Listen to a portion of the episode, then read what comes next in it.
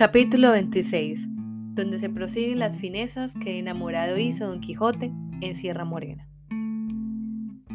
Y, volviendo a contar lo que hizo el de la triste figura después que se vio solo, dice la historia que así como Don Quijote acabó de dar las tumbas y vueltas, de medio abajo desnudo y de medio arriba vestido, y que vio que Sancho se había ido sin querer aguardar a ver más andeses, se subió sobre una punta de una alta peña, y allí tornó a pensar lo que otras muchas veces había pensado, sin haberse jamás resuelto en ello, y era que cuál sería mejor y le estaría más a cuento, imitar a Roldán en las locuras desafortunadas que hizo o a Amadís en las malincónicas. Y hablando entre sí mismo decía, si Roldán fue tan buen caballero y tan valiente como todos dicen, ¡qué maravilla! Pues al fin era encantado y no le podía matar nadie si no era metiéndole un alfiler de a blanca por la planta del pie. Y él traía siempre los zapatos con siete suelas de hierro. Aunque no le valieron tretas contra Bernardo del Carpio, que se las entendió y le ahogó entre los brazos, en Roncesvalles. Pero, dejando en lo de la valentía a una parte, vengamos a lo de perder el juicio, que es cierto que le perdió por las señales que halló en la fontana y por las nuevas que le dio el pastor de que Angélica había dormido más de dos siestas con Medoro, un morillo de cabellos enrizados y paje de agramante. Y, si él entendió que esto era verdad y que su dama le había cometido desaguisado, no hizo mucho en volverse loco. Pero yo, ¿cómo puedo imitarle en las locuras si no le imito en la ocasión de ellas? Porque mi Dulcinea del Toboso osaré yo jurar que no ha visto en todos los días de su vida moro alguno, así como él es, en su mismo traje, y que se está hoy como la madre que la parió. Y haríale agravio manifiesto si imaginando otra cosa de ella, me volviese loco de aquel género de locura de Roldán el Furioso. Por otra parte, veo que Amadís de Gaula, sin perder el juicio y sin hacer locuras, alcanzó tanta fama de enamorado como el que más, porque lo que hizo, según su historia, no fue más de que, por verse desdeñado de su señora Oriana, que le había mandado que no pareciese ante su presencia hasta que fuese su voluntad, de que se retiró a la peña pobre en compañía de un ermitaño, y allí se hartó de llorar y de encomendarse a Dios hasta que el cielo le acorrió en medio de su mayor cuita y necesidad. Y si esto es verdad, como lo es, ¿para qué quiero yo tomar trabajo ahora de desnudarme del todo, ni par desadumbrante a esos árboles que no me han hecho mal alguno? Ni tengo para qué enturbiar el agua clara de esos arroyos, los cuales me han de dar de beber cuando tenga gana. Viva la memoria de Amadís y sea imitado de Don Quijote de la Mancha en todo lo que pudiere del cual se dirá lo que el otro se dijo, que si no acabó grandes cosas, murió por acometerlas. Y si yo no soy desechado, ni desdeñado de Dulcinea del Toboso, bástame, como ya he dicho, estar ausente de ella. Ea pues, manos a la obra. Venía a mi memoria, cosas de Amadís, y enseñadme por dónde tengo que comenzar a imitaros. Mas, ya sé que lo más que él hizo fue rezar y encomendarse a Dios, pero ¿qué haré de Rosario? Que no le tengo. En esto le vino el pensamiento cómo le haría, y fue que rasgó una gran tira de las faldas de la camisa que andaban colgando, y diole once ñudos, el uno más gordo que los demás. Y eso le sirvió a Rosario el tiempo que allí estuvo, donde rezó un millón de avemarías y lo que le fatigaba mucho era no hallar por allí otro ermitaño que le confesase y con quien consolarse. Y así se entretenía paseándose por el pradecillo, escribiendo y grabando por las cortezas de los árboles y con la menuda arena en muchos versos. Todos acomodados a su tristeza y algunos en alabanza de Dulcinea. Mas los que se pudieron hallar enteros, que se pudieron leer, Después que él allí se hallaron, no quedaron más que estos que aquí se siguen. Árboles, hierbas y plantas, que en aqueste sitio estáis, tan altos, verdes y tantas. Si en mi mal no os holgáis, escuchad mis quejas santas. Mi dolor no es alborote, aunque más terrible sea, pues los por pagos de escote, aquí lloró Don Quijote, ausencias de Dulcinea del Toboso. Es aquí el lugar donde el amador más leal de su señora se esconde y ha venido a tanto mal, sin saber cómo o por dónde. Tráele amor al estricote, que es de muy mala ralea, y así hasta en un pipote, aquí lloró Don Quijote, ausencias de Dulcinea del Toboso. Buscando las aventuras por entre las duras peñas, maldiciendo entrañas duras, que entre riscos y entre breñas haya el triste desventuras. Diole amor con su azote, no con su blanda correa, y en contándole el cogote, aquí lloró Don Quijote, ausencias de Dulcinea del Toboso. No causó poca risa en los que hallaron los versos referidos en la añadidura del Toboso al nombre de Dulcinea, porque imaginaron que debió de imaginar Don Quijote que si en nombrando Dulcinea no decía también del Toboso, no se podría entender la copla, y así fue la verdad, como él después confesó. Otros muchos escribió, pero como se ha dicho, no se pudieron sacar en limpio, ni enteros, más de estas tres coplas. En esto, y en suspirar y en llamar a los faunos y silvanos de aquellos bosques, a las ninfas de los ríos, a la dolorosa y húmeda, que se respondiesen, consolasen y escuchasen, se entretenía, y en buscar algunas hierbas con que sustentase en tanto que Sancho volvía. Que, si como tardó tres días, tardara tres semanas, el caballero de la triste figura, que era tan desfigurado, que no le conociera la madre que lo parió. Y será bien dejarle, dejarle, envuelto entre sus suspiros y versos, por contar lo que le avino a Sancho Panza en su mandadería. Y fue que, en saliendo al camino real, se puso en busca del toboso. Y otro día llegó a la venta donde le había sucedido la desgracia de la manta, y no hubo bien visto, cuando le pareció que otra vez andaba en los aires, y no quiso entrar dentro, aunque llegó la hora que lo pudiera y debiera hacer, por ser la del comer, y llevar en deseo de gustar algo caliente, que había grandes días que todo era fiambre. Esta necesidad le forzó a que llegase junto a la venta, todavía dudoso si entraría o no. Y estando en esto, salieron de la venta dos personas que luego le conocieron, y dijo el uno al otro, Dígame, señor licenciado, aquel del caballo no es Sancho Panza, el que dijo el ama de nuestro aventurero que había salido con su señor por escudero. Sí, sí es, dijo el licenciado. Y aquel es el caballo de nuestro Don Quijote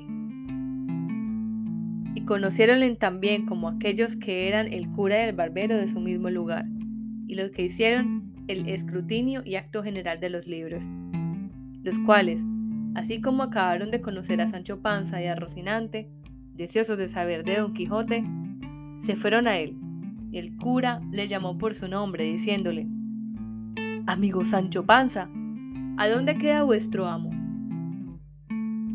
Conociólos luego Sancho Panza y determinó que encubrir el lugar y la suerte donde como su amo quedaba. Y así, le respondió que su amo quedaba ocupado en cierta parte y en cierta cosa que le era de mucha importancia, la cual él no podía descubrir por los ojos que en la cara tenía. No, no, dijo el barbero.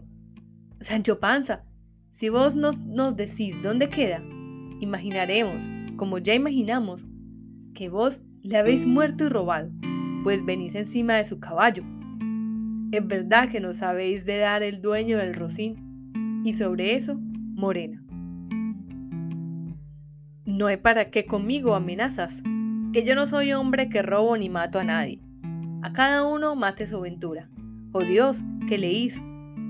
Mi amo queda haciendo penitencia en la mitad de esta montaña, muy a su sabor. Y luego, de corría sin parar, les contó de la suerte que quedaba, las aventuras que le habían sucedido y cómo llevaba la carta a la señora Dulcinea del Toboso, que era la hija de Lorenzo Corchuelo, de quien estaba enamorado hasta los hígados. Quedaron admirados los dos de lo que Sancho Panza les contaba, y aunque ya sabían la locura de Don Quijote y el género de ella, siempre que la oían se admiraban de nuevo. Pidieronle a Sancho que les enseñase la carta que llevaba la señora Dulcinea del Toboso. Él dijo que iba escrita en un libro de memoria y que era orden de su señor que la hiciese trasladar en papel en el primer lugar que llegase. A lo cual dijo el cura que se la mostrase, que él la trasladaría de muy buena letra. Metió la mano en el seno Sancho Panza, buscando el librillo, pero no, le halló. Ni le podía hallar si le buscara Zagora, porque se había quedado Don Quijote con él y no se le había dado, ni a él se le acordó de pedírsele. Cuando Sancho vio que no hallaba el libro, fuésele parando mortal el rostro, tornándose a tentar todo el cuerpo muy apresa. Tornó a echar de ver que no le hallaba, y sin más ni más, se echó entrambos puños a las barbas, y se arrancó la mitad de ellas, y luego, a presa sin cesar, se dio media docena de puñadas en el rostro y en las narices, que se las bañó todas en sangre. Visto lo cual, por el cura y el barbero, le dijeron que qué le había sucedido, que tan mal se paraba. ¿Qué me ha de suceder? respondió Sancho sino el haber perdido de una mano a otra, en un estrante, tres pollinos. De cada uno era como un castillo. ¿Cómo es eso? replicó el barbero. He perdido el libro de memoria, respondió Sancho, donde venía la carta para Dulcinea y una cédula firmada por su señor, por la cual mandaba que su sobrina me diese tres pollinos, de cuatro o cinco que estaban en casa y con esto les contó la pérdida del rucio. Consolóle el cura y díjole que en hallando a su señor, él le haría revalidar la manda y que tornase a hacer la libranza en papel, como era uso y costumbre, porque las que se hacían en libros de memoria jamás aceptaban ni cumplían. Con eso se consoló Sancho y dijo que, como aquello fuese así, que no le daba mucha pena la pérdida de la carta de Dulcinea, porque él la sabía casi de memoria, de la cual se podía trasladar donde y cuando quisiesen. Desildo, Sancho, pues, dijo el barbero, que después le trasladaremos. Paróse Sancho Panza a rascar la cabeza para traer a la memoria la carta, y ya se ponía sobre pie y ya sobre otro. Unas veces miraba al suelo, otras al cielo, y al cabo de haberse roído la mitad de la yema de un dedo, teniendo suspensos a los que estaban que ya la dijese, dijo al cabo de grandísimo rato. Por Dios, señor licenciado, que los diablos me lleven la cosa que de la cara se me acuerda, aunque en el principio decía, alta y sobajada señora. No diría, dijo el barbero, sobajada, sino sobrehumana o soberana. Así es, dijo Sancho. Luego, si mal no recuerdo, proseguía. Si mal no me acuerdo, el llego y falto de sueño, el ferido besa a vuestra merced las manos, ingrata y muy desconocida hermosa. Y no sé qué decía en salud de enfermedad que le enviaba, y por aquí iba escurriendo, hasta que acababa en vuestro hasta la muerte el caballero de la triste figura. No poco gustaron los dos de ver la buena memoria de Sancho Panza, y alabáronsela mucho, y le pidieron que dijese la carta otras dos veces, para que ellos, asimismo, la tomasen de memoria para trasladarla a su tiempo. Tornóla a decir Sancho otras tres veces, y otras tantas volvió a decir otros tres mil disparates. Tras esto, contó asimismo las cosas de su amo, pero no habló palabra acerca del mantenimiento que había sucedido en aquella venta, en la cual rehusaba entrar. Dijo también como su señor, en trayendo que le trujese buen despacho de la señora Dulcinea del Toboso, se había de poner en camino a procurar cómo ser emperador, o por lo menos monarca, que así lo tenían concertado entre los dos, era cosa muy fácil venir a hacerlo, según era el valor de su persona y la fuerza de su brazo, y que, venciéndolo, le había de casar a él porque ya sería viudo, que no podía ser menos, y le había de dar por mujer a una doncella de la emperatriz, heredera de un rico y grande estado de tierra firme, sin ínsulos ni ínsulas, que ya no las quería. Decía esto Sancho con tanto reposo, limpiándose de cuanto en cuanto las narices, y con tan poco juicio, que los dos se admiraron de nuevo, considerando cuán vehemente había sido la locura de Don Quijote, pues había llevado tras de sí el juicio de aquel hombre pobre. No quisieron cansarse en sacarle el terror, el error. No quisieron cansarse en sacarle el error en que estaba, pareciéndoles que, pues, no le engañaba nada a la conciencia. Mejor era dejarle en él. Y a ellos les sería de más gusto oír sus necesidades. Y así le dijeron que rogase a Dios por la salud de su señor. Qué cosa contingente y muy agible era venir, con el discurso del tiempo, a ser emperador, como él decía, o por lo menos arzobispo, u otra dignidad equivalente. A lo cual respondió Sancho, Señores, si la fortuna rodease las cosas de manera que a mi amo le viniese en voluntad de no ser emperador, sino de ser arzobispo, querría yo saber ahora ¿Qué suelen dar los arzobispos andantes a sus escuderos? Suelen les dar, responde el cura, algún beneficio, simple o curado, o alguna sacristía, que les vale mucho de renta rentada, amén del pie de altar, que se suele estimar en otro tanto. Para eso será menester, replicó Sancho, que el escudero no sea casado, y que sepa ayudar en misa, por lo menos. Y si esto es así, desdichado de yo, que soy casado y no sé la primera letra del ABC.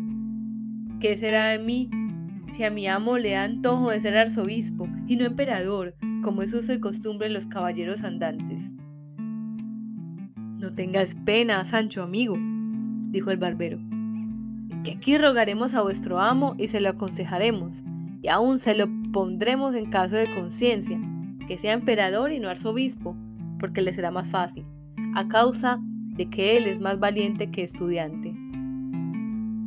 Así me ha parecido a mí, respondió Sancho, aunque sé decir que para todo tiene habilidad. Lo que yo pienso hacer de mi parte es rogarle a nuestro Señor que le eche aquellas partes donde Él más le sirva y donde a mí más mercedes me haga. Vos lo decís como discreto, dijo el cura, y lo haréis como buen cristiano. Mas lo que ahora se ha de hacer es dar orden como sacar a vuestro amo de aquella inútil penitencia que decís que queda haciendo, y para pensar el modo que hemos de tener, para comer, que ya es hora, será bien nos entremos en esta venta. Sancho dijo que entrasen ellos, que él esperaría allí fuera y que después les diría la causa de por qué no entraba ni le convenía entrar en ella más que le rogaba que le sacasen allí algo de comer, que fuese alguna cosa caliente, y asimismo se va para Rocinante. Ellos entraron y le dejaron, y allí a poco el barbero le sacó de comer, pues habiendo bien pensado entre los dos el modo que tenían para conseguir lo que deseaban, vino el cura en un pensamiento muy acomodado al gusto de Don Quijote para lo que ellos querían. Y fue que dijo al barbero que lo que había pensado era que él se vestiría en hábito de doncella andante y que él procurase ponerse lo mejor que pudiese como escudero, y que así irían donde Don Quijote estaba, fingiendo ser ella una doncella afligida y menesterosa, y le pediría un don, el cual él no podía dejársele de otorgar, como valeroso caballero andante, y que el don que le pensaba pedir era que se viese con ella donde ella les llevase, a desfacerle un agravio que un mal caballero le tenía fecho, y que le suplicaba, asimismo, que no la mandase quitar su antifaz, ni la demandase cosa de su facienda, hasta que lo hubiese hecho derecho de aquel mal caballero, y que creyese sin duda que Don Quijote vendría en todo cuanto le pudiese por ese término, y que de esta manera le sacarían de allí y le llevarían a su lugar donde procurarían ver si tenía algún remedio de su extraña locura.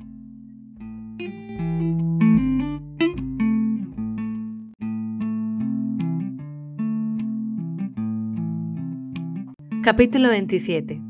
De cómo salieron con su intención el cura y el barbero, con otras cosas dignas de que se cuenten en esta grande historia. No le pareció mal al barbero la invención del cura, sino también que luego la pusieron en obra. Pidiéronle a la ventera una saya y unas tocas, y dejándole en prendas una sotana nueva del cura. El barbero hizo una gran barba de una cola rucia y roja del buey, donde el ventero tenía colgado el peine. Preguntóle la ventera que para qué le pedían aquellas cosas. El cura le contó en breve razones la locura de Don Quijote y cómo convenía aquel disfraz para sacarle de la montaña donde a sazón estaba. Creyeron luego el ventero y la ventera en que el loco era su huésped y el del bálsamo y el amo del manteado escudero. Y contaron al cura todo lo que con él les había pasado, sin callar lo que tanto callaba Sancho. En resolución, la ventera vistió al cura de modo que no había más que ver.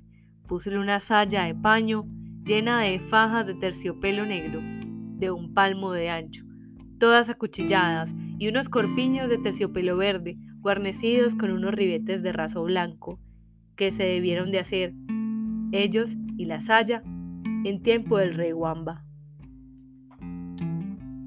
No consintió el cura que le tocasen, sino puso en la cabeza un birretillo de lienzo colchado que llevaba para dormir de noche, y ciñóse por la frente una liga de tafetán negro, y con otra liga hizo antifaz con que se cubrió muy bien las barbas y el rostro.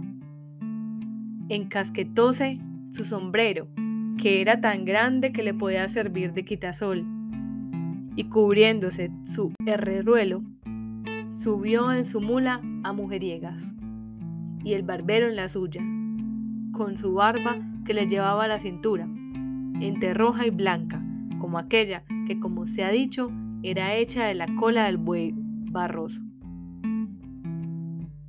Despidiéronse de todos y de una buena de Marimontes, que prometió rezar el rosario, aunque pecadora, porque Dios le diese buen suceso en tan arduo y tan cristiano negocio que era el que habían emprendido mas apenas hubo salido de la venta cuando le vino al cura un pensamiento, que hacía mal en haberse puesto aquella manera, por ser cosa indecente que un sacerdote se pusiese así, aunque le fuese mucho en ello. Diciéndoselo al barbero, le rogó que trucasen trajes, pues era más justo que él fuese la doncella melendrosa, y que él haría el escudero, y que así se profanaba menos su dignidad y que si no lo quería hacer determinaba no pasar adelante, aunque a Don Quijote se le llevase al diablo. En esto llegó Sancho, y de ver a los dos en aquel traje no pudo detener la risa. En efecto, el barbero vino en todo aquello que el cura quiso, y trocando la invención, el cura le fue informando el modo que había de tener y las palabras que había de decir a Don Quijote para moverle y forzarle a que con él se viniese y dejase la querencia del lugar que había escogido para su buena penitencia. El barbero respondió que él lo pondría bien en su punto. No quiso vestirse por entonces hasta que estuviesen junto por donde don Quijote estaba. Y así dobló sus vestidos y el cura acomodó su barba. Siguieron su camino, guiándolo Sancho Panza, el cual les fue contando lo que les aconteció con el loco que hallaron en la sierra cubriendo, empero, el hallazgo de la maleta y de cuanto en ella venía, que, maguer que tonto, era un poco codicioso del mancebo. Otro día llegaron al lugar donde Sancho había dejado puestas las señales de las ramas para acertar el lugar donde había dejado a su señor.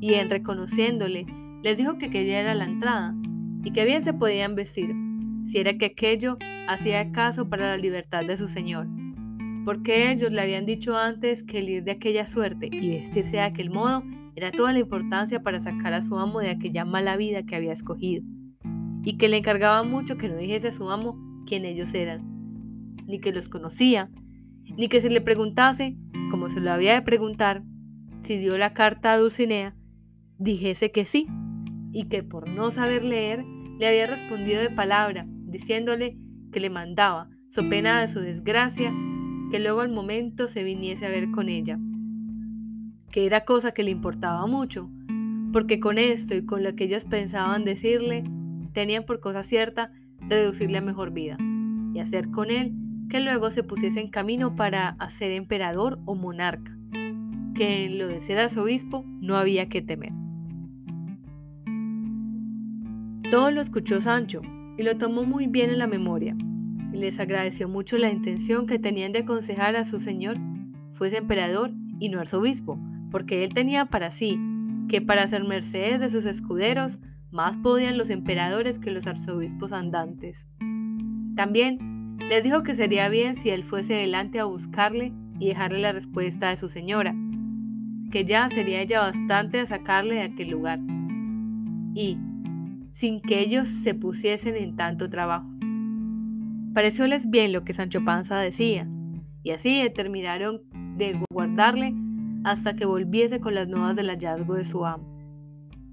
Entróse Sancho por aquellas quebradas de la sierra, dejando a los dos en una por donde corría un pequeño manso arroyo, a quien habían sombra y agradable fresca otras peñas, y algunos árboles que por allí estaban.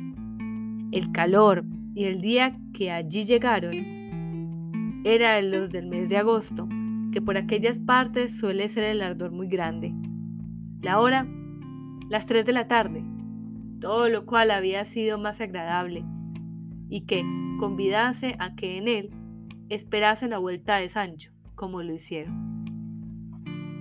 Estando pues los dos por allí, sosegados y a la sombra, llegó a sus oídos la voz que sin acompañarla son de algún otro instrumento, dulce y regaladamente sonaba, que no poco se admiraron, por parecerles que aquel no era lugar donde pudiese haber quien también cantase. Porque, aunque suele decirse que por las selvas y campos se hallan pastores de voces estrenadas, más son escarnimientos de poetas que verdades y más cuando advirtieron que lo que oían cantar eran versos, no de rústicos ganaderos, sino de discretos cortesanos, y confirmó esta verdad haber sido los versos que oyeron estos. ¿Quién menoscaba mis bienes, desdenes, y quién aumenta mis duelos, los celos? ¿Y quién prueba mi paciencia, ausencia? De ese modo, en mi dolencia, ningún remedio me alcanza, pues me matan la esperanza, desdenes, celos y ausencia. ¿Quién me causa este dolor? Amor. ¿Y quién mi gloria repugna? Fortuna. ¿Y quién consiente en mi duelo? El cielo. De ese modo, yo recelo morir desde mal destaño, pues se aumentan en mi daño amor, fortuna y el cielo. ¿Quién mejorará mi suerte? La muerte. Y el bien de amor, ¿quién le alcanza? Mudanza. Y sus males, ¿quién los cura? Locura. De este modo no es cordura querer curar la pasión, cuando los remedios son muerte, mudanza y locura. La hora, el tiempo, la soledad, la voz y la destreza del que cantaba causó admiración y contento en los dos oyentes, los cuales estuvieron quedos, esperando si otra alguna cosa oían. Pero viendo que duraba algún tanto el silencio, determinaron de salir a buscar el músico que con tan buena voz cantaba. Queriéndolo poner en efecto, hizo la misma voz que no se moviese, la cual llegó de nuevo a sus oídos, cantando este soneto. Soneto. Santa amistad que con ligeras alas tu apariencia quedándose en el suelo, entre benditas almas en el cielo. Subiste alegre a las empíreas alas. Desde allá, cuando quieres, nos señalas la justa paz, cubierta con un velo, con quien a veces se trasluce el celo de buenas obras que a fin a la fin son malas. Deja al cielo, oh amistad, o no permitas que el engaño se vista tu librea, con que destruye la intención sincera. Que si tus apariencias no le quitas, presto ha de verse el mundo en la pelea de la discorde confusión primera. El canto se acabó con un profundo suspiro y los dos, con atención, volvieron a esperar sin más se cantaba. Pero, viendo que la música se había vuelto en sollozos y en lastimeros ayes, acordaron de saber quién era el triste, tan extremado en la voz como doloroso en los gemidos, y no anduvieron mucho, cuando, al volver de una parte de la peña, vieron a un hombre del mismo talla y figura que Sancho Panza les había pintado cuando les contó el cuento de Cardenio, el cual, hombre, cuando los vio, sin sobresaltarse, estuvo quedo, con la cabeza inclinada sobre el pecho a guisa de hombre pensativo, sin alzar los ojos a mirarlos más de la vez primera, cuando de improviso llegaron. El cura, que era hombre bien hablado, como el que ya tenía noticia de su desgracia, pues por las señas se le había conocido. Se llegó a él y con breves, aunque muy discretas razones, le rogó y persuadió que aquella tan miserable vida dejase, porque allí no la perdiese, que era la desdicha mayor de las desdichas. Estaba Cardenio entonces en su entero juicio, libre de aquel furioso accidente que tan a menudo le sacaba de sí mismo.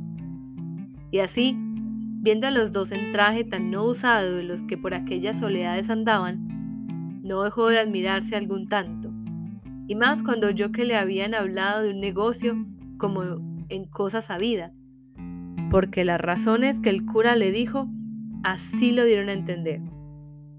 Y así respondió de esta manera.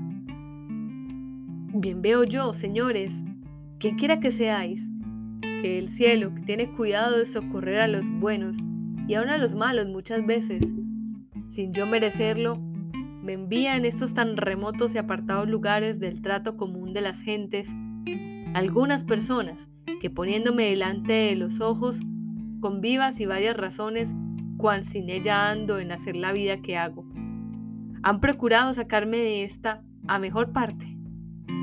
Pero, como no saben que sé yo que saliendo de este daño he de caer en otro mayor, quizá me deben de tener por hombre de flacos discursos y aún, lo que peor sería, por de ningún juicio.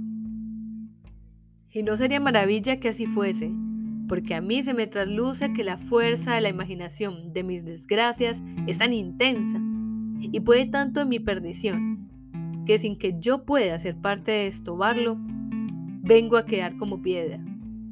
Falto de todo buen sentido y conocimiento, y vengo a caer en la cuenta de esta verdad, cuando algunos me dicen y muestran señales de las cosas que he hecho en tanto que aquel terrible accidente me enseñorea. Y no sé más que dolerme en vano maldecir, sin provecho ni ventura, y dar por disculpa a mis locuras sin decir la causa de ellas a cuantos oírla quieren. Porque, viendo los cuerdos cuál es la causa, no se maravillarán de los efectos. Y, si no me dieran remedio, a lo menos no me darán culpa, convirtiéndoseles el enojo de mi desenvoltura en lágrimas de mis desgracias. Y si es que vosotros, señores, venís con la misma intención que otros han venido, antes que paséis delante en vuestras discretas persuasiones, os ruego que escuchéis el cuento que no le tiene de mis desventuras, porque quizá después de entenderlo ahorraréis el trabajo que tomaréis en controlar un mal que de todo consuelo es incapaz. Los dos, que no deseaban otra cosa que saber de su misma boca la causa de su daño, le rogaron que se la contase, ofreciéndole de no hacer otra cosa que la que él quisiese, en su remedio y consuelo, y con esto, el triste caballero comenzó su lastimera historia, casi por las mismas palabras y pasos que le había contado a Don Quijote y al caballero y al cabrero pocos días atrás, cuando por ocasión del maestro Elizabeth y puntualidad de Don Quijote en guardar el decoro a la caballería, se quedó el cuento imperfecto, como la historia lo deja contado. Pero ahora quiso la buena suerte que se detuvo el accidente de la locura y le dio lugar de contarlo hasta el fin. Y así, llegando al paso del billete que había hallado don Fernando entre el libro de Amadís de Gaula, dijo Cardenio que le tenía bien en la memoria que decía de esta manera, Lucinda a Cardenio. Cada día descubro en vos valores que me obligan y fuerzan a que más os estime. Y así, si quisiera sacarme de esta duda, sin ejecutarme en la honra, lo podéis muy bien hacer. Padre tengo, que os conoce que me quiere bien, el cual sin forzar mi voluntad cumplirá la que será justo que vos tengáis, si es que me estimáis como decís y como yo creo.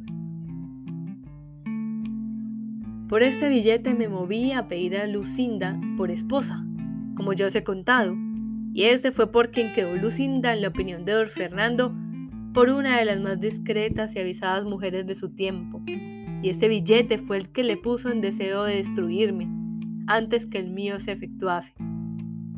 Díjele yo a don Fernando en lo que reparaba al padre de Lucinda, que era que mi padre se la pidiese, lo cual yo no osaba decir, temeroso que no vendría en ello, no porque no tuviese bien conocida la calidad, bondad, virtud y hermosura de Lucinda, y que tenía partes bastantes para ennoblecer cualquier otro linaje de España, sino porque yo entendía de él que deseaba que no me casase tan presto, para ver lo que el duque Ricardo hacía conmigo. En resolución, le dije que no me aventuraba a decírselo a mi padre, así por aquel conveniente como por muchos, otros muchos que me acobardaban, sin saber cuáles eran, sino que me parecía que lo que yo desease jamás había de tener efecto. A todo esto, me respondió don Fernando que él se encargaba de hablar a mi padre y hacer con él que hablase al de Lucinda. Mario ambicioso. Oh, Catalina cruel. Oh, Sila fascinoroso oh galalón embustero, oh bellido traidor, oh Julián vengativo, oh Juras codicioso. Traidor, cruel, vengativo y embustero. ¿Qué servicios te había hecho este triste, que con tanta llaneza te descubrió los secretos y contentos de su corazón? ¿Qué ofensa te hice? ¿Qué palabras te dije o qué consejos te di que no fuesen todos encaminados a acrecentar tu honra y tu provecho? Más, ¿de qué me quejo?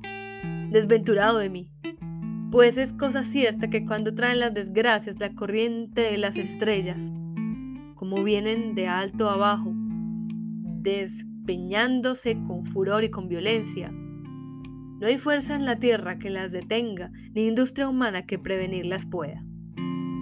¿Quién pudiera imaginar que don Fernando, caballero ilustre, discreto, obligado a mis servicios, poderoso para alcanzar lo que el deseo amoroso le pidiese donde quiera que le ocupase. Se haría de enconar, como suele decirse, en tomarme a mí una sola oveja que aún no poseía. Pero quédense esas consideraciones aparte, como inútiles y sin provecho, y añudemos el roto hilo de mi desdichada historia. Digo pues que pareciéndole a don Fernando que mi presencia le era inconveniente para poder poner en ejecución su falso y mal pensamiento, determinó de enviarme a su hermano mayor, en ocasión de pedirle unos dineros para pagar seis caballos que de industria, y solo para este efecto de que me ausentase, para poder mejor salir con su dañado intento. El mismo día que se ofreció a hablar a mi padre, los compró y quiso que yo viniese con el dinero. ¿Pude yo prevenir esta traición? ¿Pude, por ventura, caer en imaginarla? No, por cierto. Antes, con grandísimo gusto, me ofrecí a partir luego, contento de la buena compra hecha. Aquella noche hablé con Lucinda y le dije lo que don Fernando quedaba concertado y que fuese firme esperanza de que tenían efecto nuestros buenos y justos deseos. Ella me dijo, tan segura como yo de la traición de don Fernando, que procurase volver presto, porque creía que no tardaría más la conclusión de nuestras voluntades que tardarse mi padre de hablar al suyo. No sé qué se fue. Ken, acabando de decirme esto, se le llenaron los ojos de lágrimas y un nudo se le atravesó la garganta, que no le dejaba hablar palabra de otras muchas que me pareció que procuraba decirme. Quedé admirado desde no, de ese nuevo accidente. Hasta allí jamás en ella visto, porque siempre nos hablábamos, las veces que la buena fortuna y mi diligencia lo concedía, con todo regocijo y contento, sin mezclar en nuestras pláticas lágrimas, suspiros, celos, sospechas o temores. Todo era engrandecer yo mi ventura, por habérmela dado el cielo por señora. Exageraba su belleza, admiraba la de su valor y entendimiento, volvíame ella al recambio, alabando en mí lo que, como enamorada, le parecía digno de alabanza. Con eso nos contábamos cien mil niñerías y agradecimientos de nuestros vecinos y conocidos. Y a lo que más se entendía mi desenvoltura era tomarle, casi por fuerza, una de sus bellas y blancas manos y llegarla a mi boca, según daba cual estrecheza de su baja reja que nos dividía. Pero la noche que precedió el triste día de mi partida, ella lloró, gimió y suspiró, y se fue, y me dejó lleno de confusión y sobresalto, espantando de haber visto tan nuevas y tan tristes muestras de dolor y sentimiento en Lucinda. Pero, por no destruir mis esperanzas, todo lo atribuí a la fuerza del amor que me tenía y al dolor que suele causar la ausencia en los que bien se quieren. En fin, yo me partí triste y pensativo, llena el alma de imaginaciones y sospechas, sin saber lo que sospechaba ni imaginaba. Claros indicios que me mostraban el triste suceso de desventura que me estaba guardada. Llegué al lugar donde era enviado. Di las cartas al hermano de don Fernando. Fui bien recibido, pero no bien despachado, porque me mandó a guardar, bien a mi disgusto, ocho días, y en parte donde el duque, su padre, no me viese porque su hermano le escribiría que le enviase cierto dinero sin su sabiduría. Y todo fue invención del falso don Fernando, pues no le faltaban a su hermano dineros para despacharme luego. Orden y mandato fue este que me puso en condición de no obedecerle, por parecerme imposible sustentar tantos días la vía en la ausencia de Lucinda. Y más, habiéndola dejado con la tristeza que os he contado, pero con todo esto obedecí, como buen criado, aunque veía que había de ser a costa de mi salud. Pero, a los cuatro días que allí llegué, llegó un hombre en mi busca con una carta que me dio, que en el sobrecito conocí de ser de Lucinda, porque la letra de él era suya.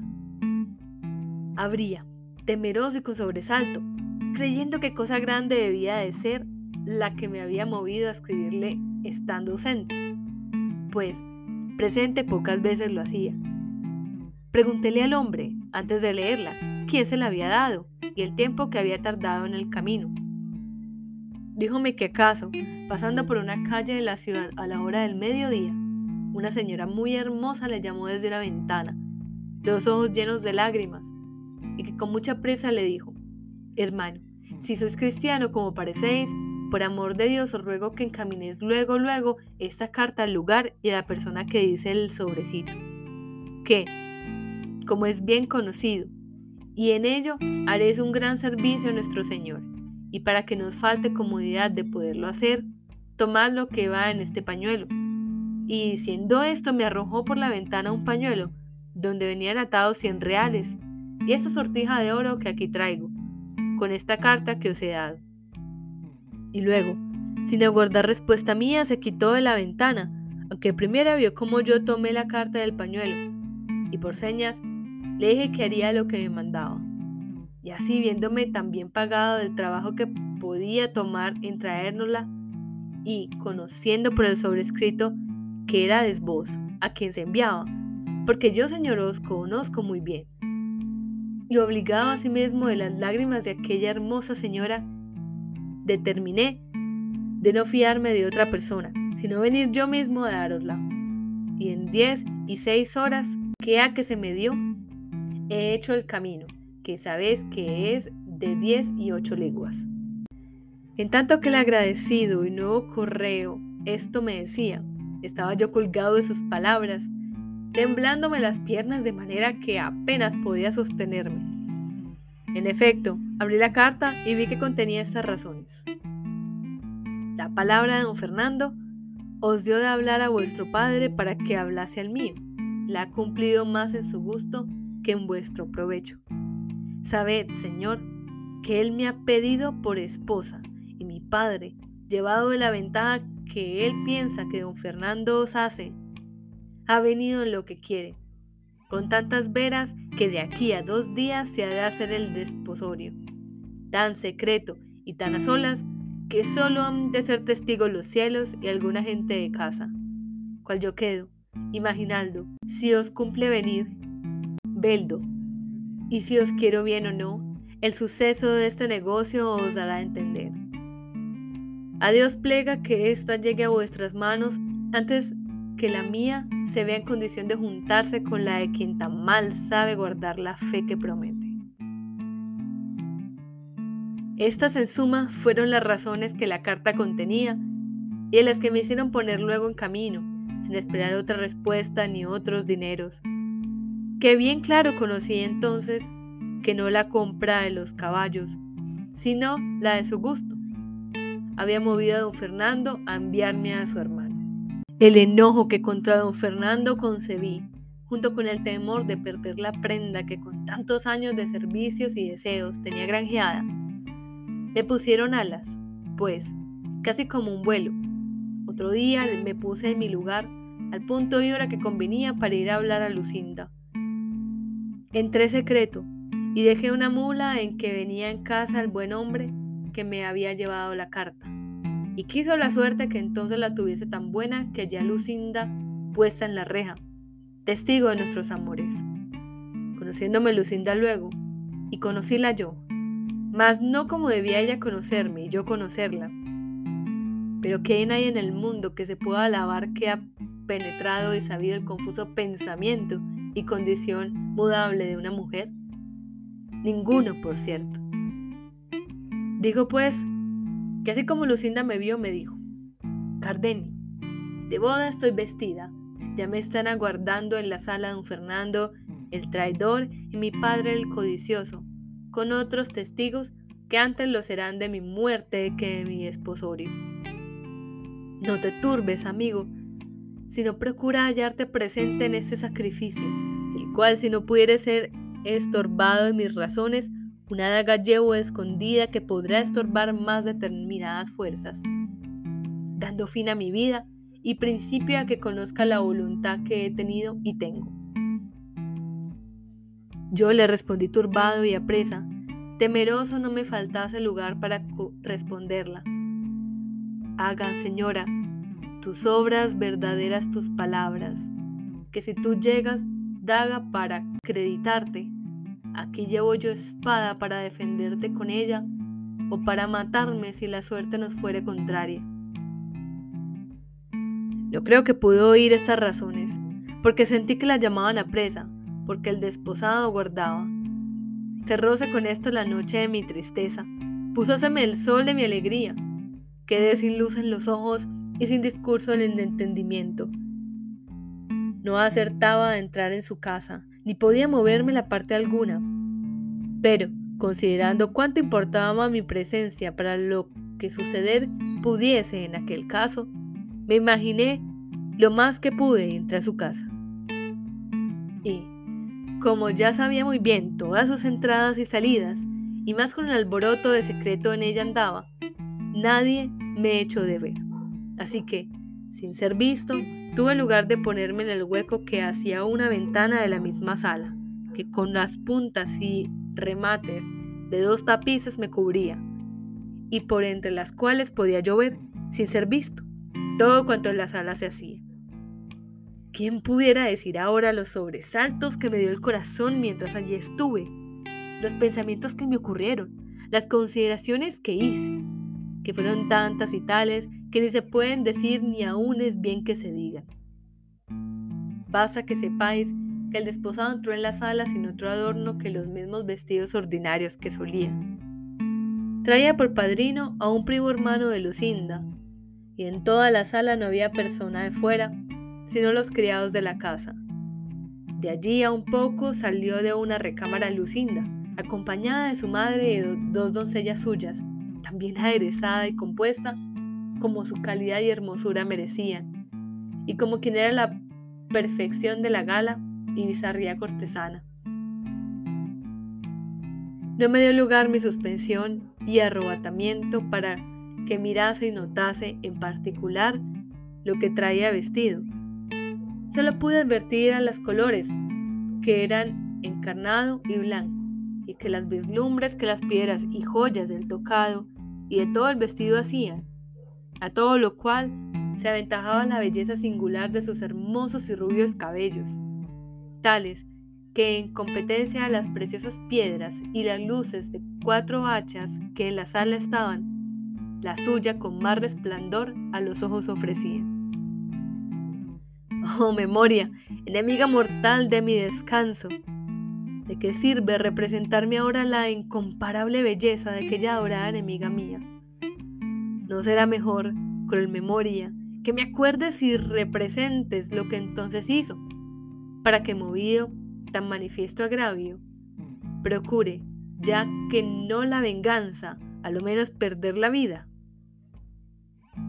No os canséis, señores, de oír estas desgresiones que hago, que no es mi pena de aquellas que puedan ni deban contarse sucintamente, y de paso, pues cada circunstancia suya me parece a mí que es digna de un largo discurso. A eso le respondió el cura que no solo no se cansaban de oírle, sino que les daba mucho gusto las menudencias que contaba, por ser tales que merecían no pasarse en silencio, la misma atención que lo principal del cuento.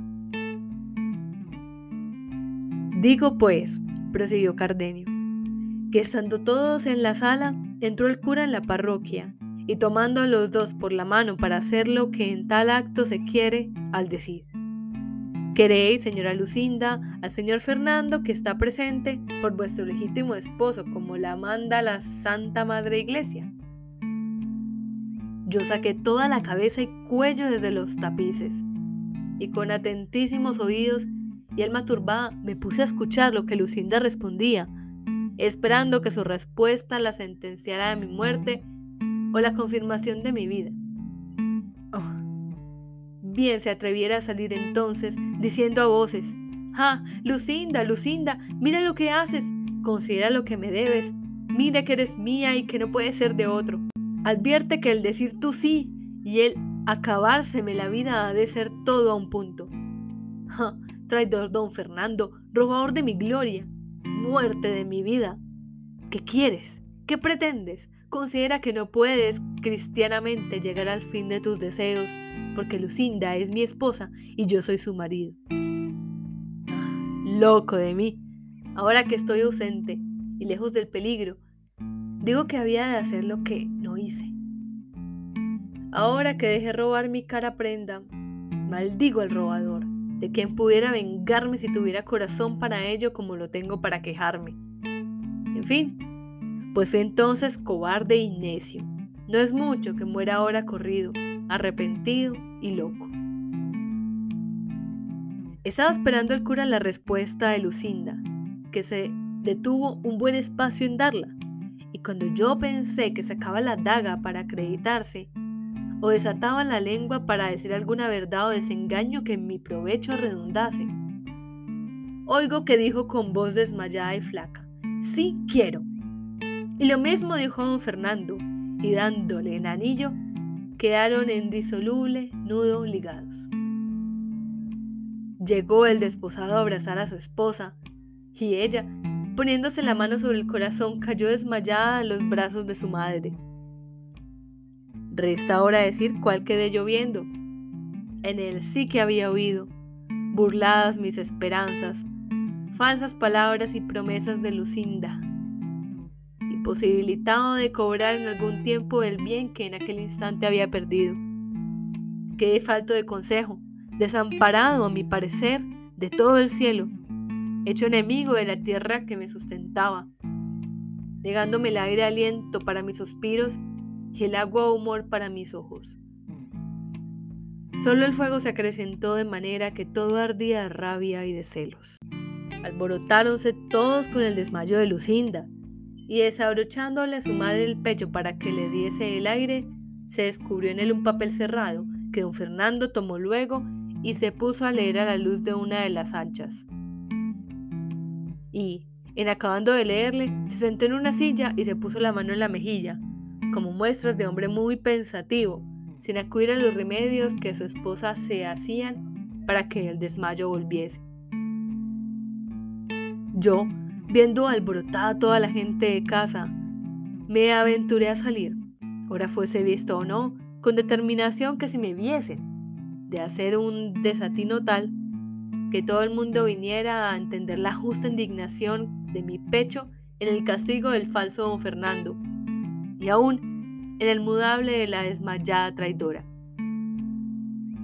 Pero mi suerte, que para mayores males, si es posible que los haya, me debe tener guardado, ordenó que en aquel punto me sobrase el entendimiento que después acá me ha faltado, y así, sin querer tomar venganza de mis mayores enemigos, que por estar tan sin pensamiento mío, fuera fácil tomarla.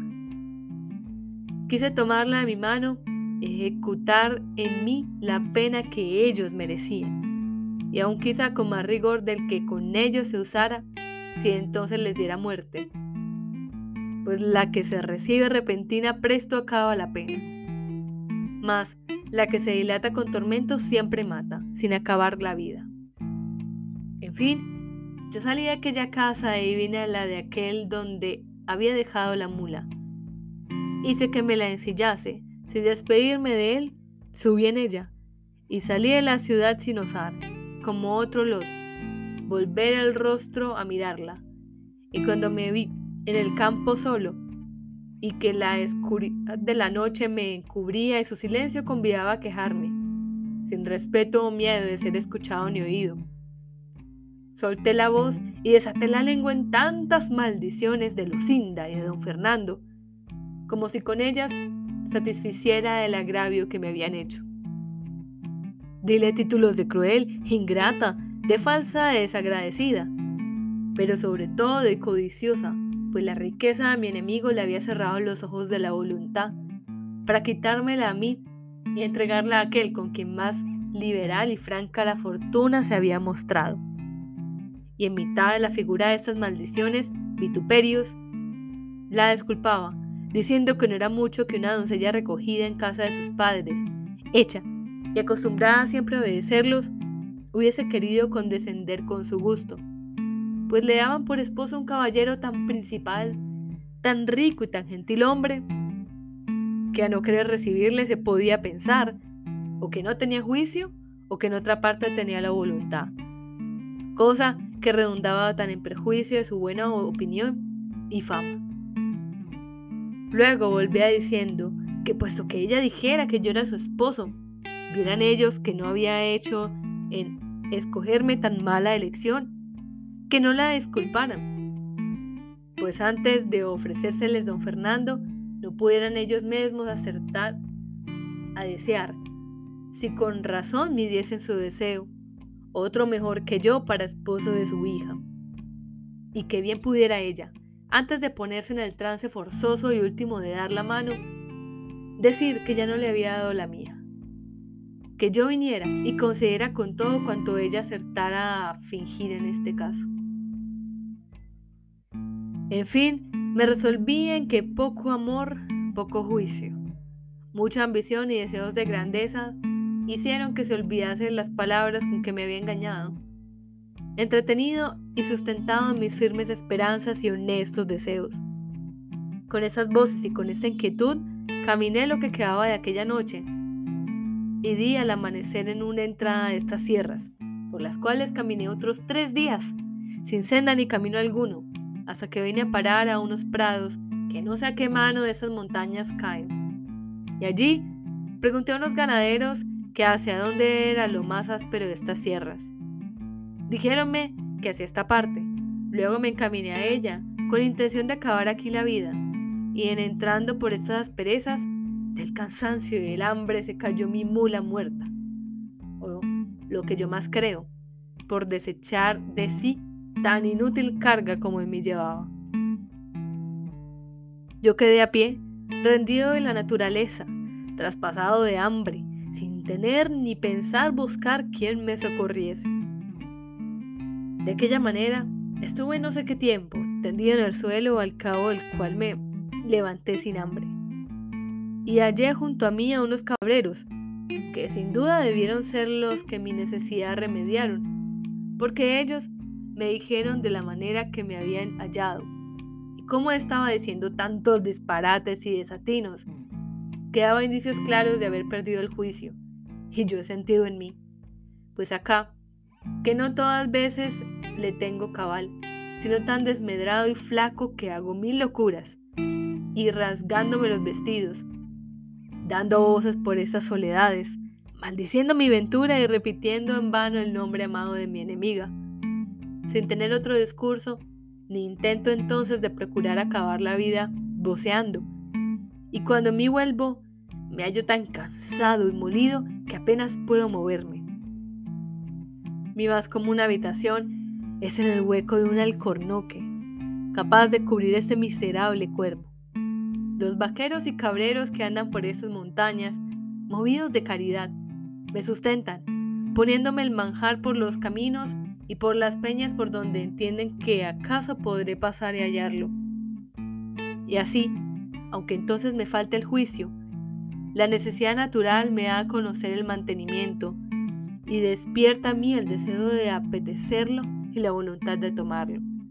Otras veces me dicen ellos, cuando me encuentran con juicio, que yo salgo a los caminos y que se lo quito por fuerza, aunque me lo den de grado a los pastores que vienen con ello del lugar de las majadas.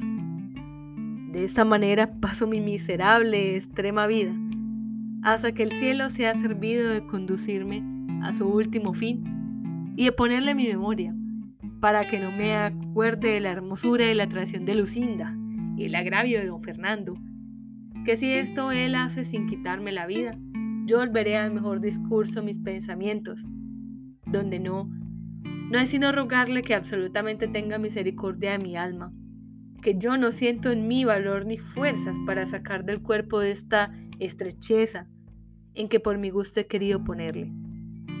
Esta es, oh señores, la amarga historia de mi desgracia. Decidme si es tal que pueda celebrarse con menos sentimiento que los que en mí habéis visto, y no os acanséis en persuadirme ni aconsejarme de lo que la razón os dijere que puede ser bueno para mi remedio. ¿Por qué aprovechar conmigo lo que aprovecha la medicina recetada de famoso médico al enfermo que recibir no la quiere? Yo no quiero salud sin Lucinda. Y pues ella gustó de ser ajena, siendo o debiendo ser mía, gusté yo de ser de la desventura, pudiendo haber sido de la buena dicha. Ella quiso, con su mudanza, hacer estable mi perdición, yo querré, con procurar perderme, hacer contenta su voluntad y ser ejemplo a los porvenir de que a mí solo faltó lo que a todos los desdichados sobra, a los cuales suele ser consuelo la imposibilidad de tenerle, y en mí es causa de mayores sentimientos y males, porque aun siendo que no me han de acabar con la muerte. Aquí dio fin Cardenio a su larga plática y tan desdichada como amorosa historia. Y al tiempo que el cura se prevenía para decirle algunas razones de consuelo, le suspendió una voz que llegó a sus oídos, que en lastimados aceros oyeron que decía lo que se dirá en la cuarta parte de esta narración, que en este punto dio fin a la tercera, el sabio y atentado historiador Side Hamete Benengeli.